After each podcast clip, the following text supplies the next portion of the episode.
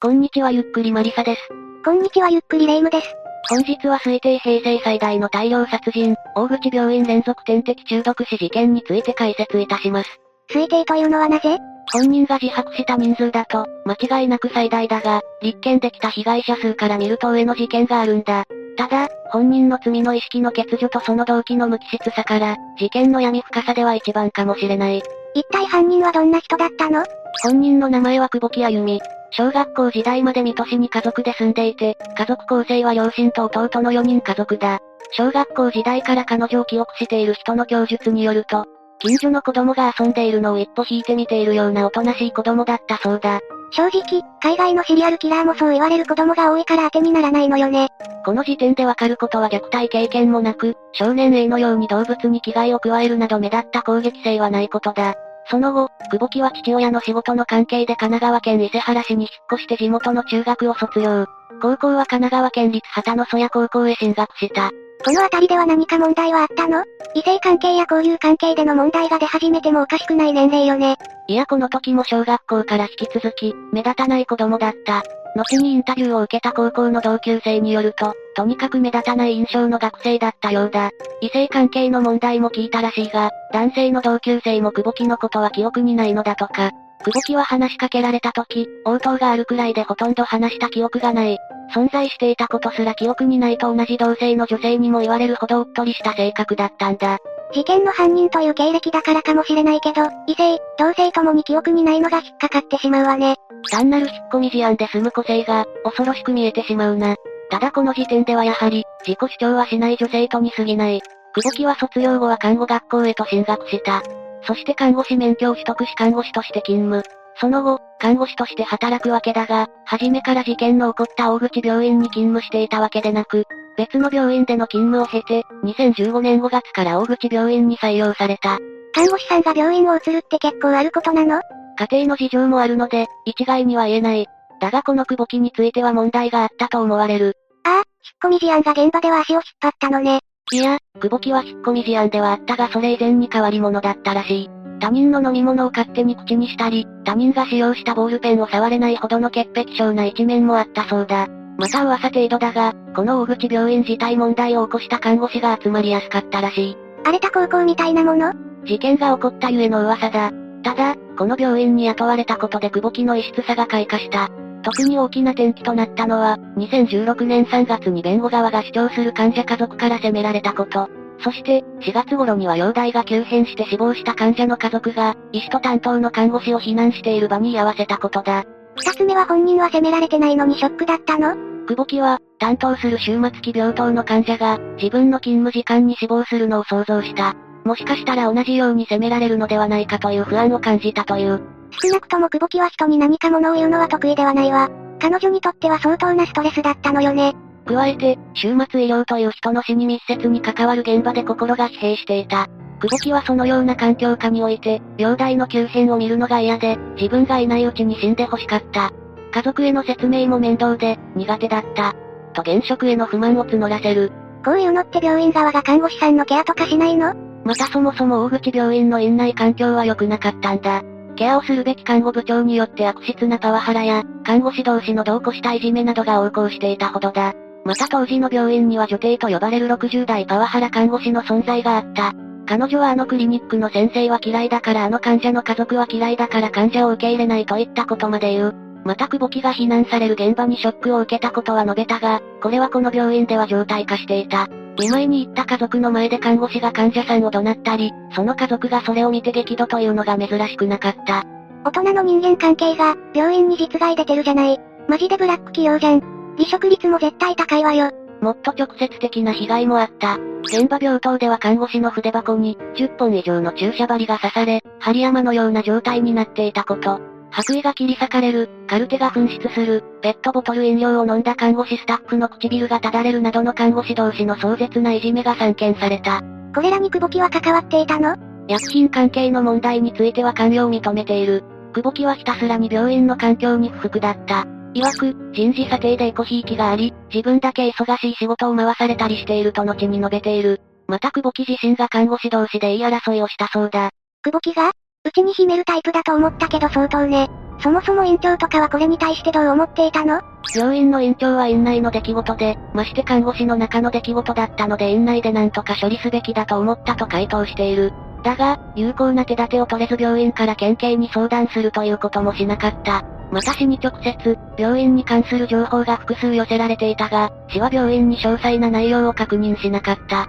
看護師、雇っている病院、市と本来是正すべきところが全部スルーしたのね。久保木はそのような悪循環の環境の中で、担当患者の死亡を同僚らになすりつけられたりと、徐々に心身を病み、怒りを募らせていった。またいつ頃かはわからないが、久保木は精神安定剤を服用して仕事に臨むようになっていた。最後の素養はともかくとして、芽吹かせたのはこの環境もあるわ。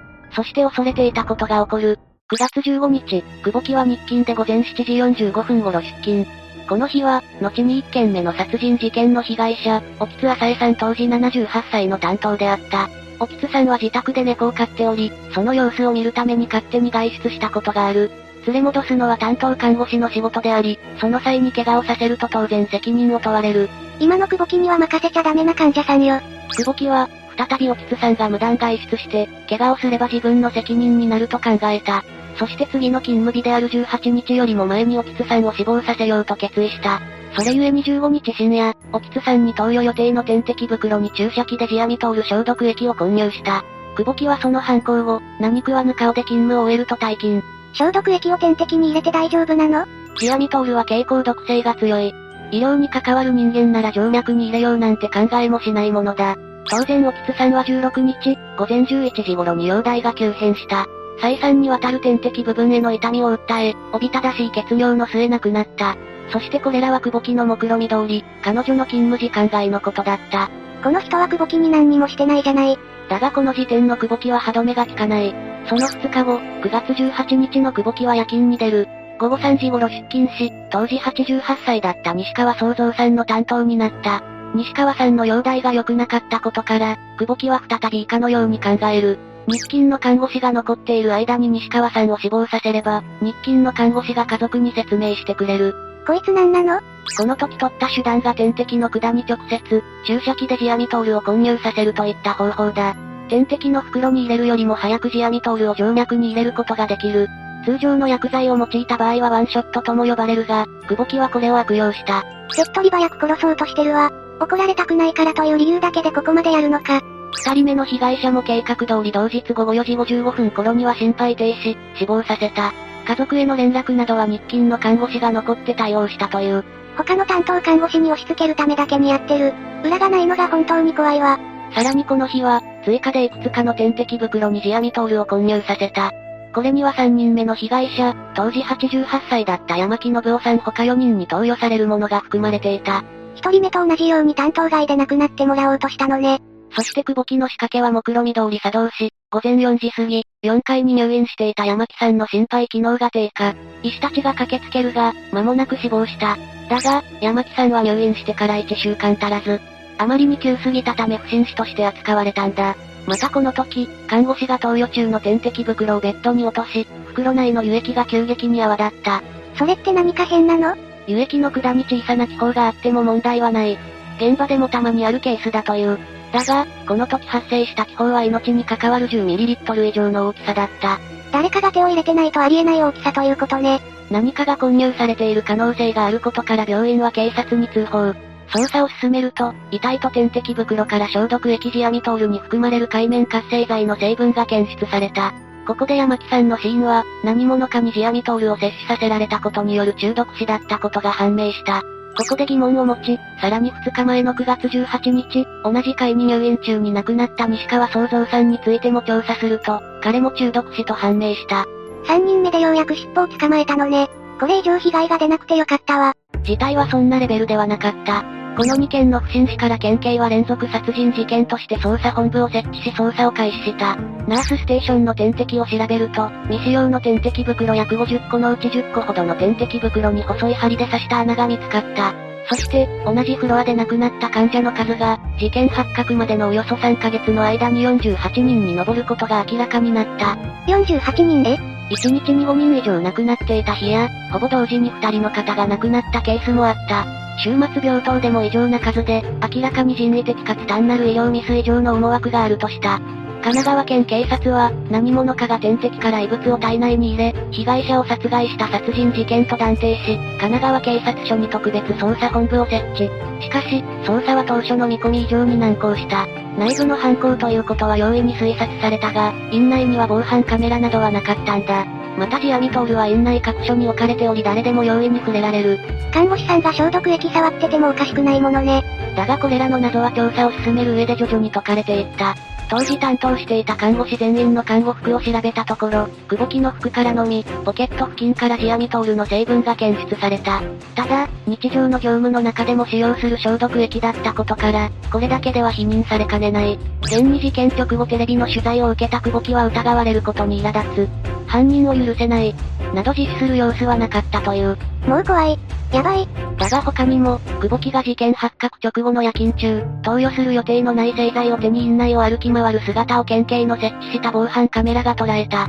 また、被害者の病室に一人で入っていくのを同僚が目撃していて、そのおよそ5分後に容体が急変し死亡していたという証言が取れる。そこで2018年6月末、県警は状況証拠を踏まえ、久保木に対して任意の事情聴取を開始。最初は否認していたが、2回目の任意聴取で罪を認めて逮捕となった。一回否認するのが恐ろしいところよ。この時、先に挙げた二人の犠牲者の他さらに、西川さん他20人の被害者の名前が挙がった。犯行動機については改めて、先に挙げた通りの遺族への説明が面倒だと感じたこと、同僚からミスを指摘された不快さを述べた。その上で、事件の心理的な障壁については混入を繰り返すうちに感覚が麻痺していったと供述した。感覚が麻痺するレベルで犯行を繰り返したの ?20 人くらいというけど、本当はどれだけの人を手にかけたのよ？そこが次の争点になった。県警は久保木を自供と3人の殺害から逮捕したが、他の被害者を立件できなかった。これは遺体が火葬され、消毒液が混じった血液も残っておらず、物的な証拠がなかったことが原因だ。本人がやったという自供だけじゃダメということね。結局立件されたのは山木さん、西川さん、沖津さんの3人分の殺人罪に限られた。横浜地方検察庁は2018年12月7日、患者3人の殺人罪と5人分の点滴液に消毒液を混入した殺人予備罪で、久保木を横浜地方裁判所へ起訴した。さらに一人の被害者が明らかになったものの、4人目に対する殺人罪については、久保木が対象でなかったと証言。別の患者を殺害しようと消毒液を混ぜた点滴が、結果的にこの患者に投与された可能性があるとして不起訴処分とした。そもそも久保木が消毒液を注射しなければ命を奪われなかったんだけど。2021年令和3年10月1日、横浜地裁で裁判員裁判の初公判が開かれた。被告人の久保木は起訴内容を全面的に認めたが、弁護側は被告人は犯行当時、統合失調症により心神耗弱の状態だったと主張した。出たわね。責任能力の有無。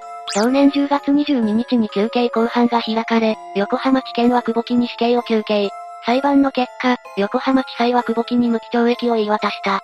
地裁は、久保木が犯行時は自閉スペクトラム症であったと認めながらも、責任能力があったとしたんだ。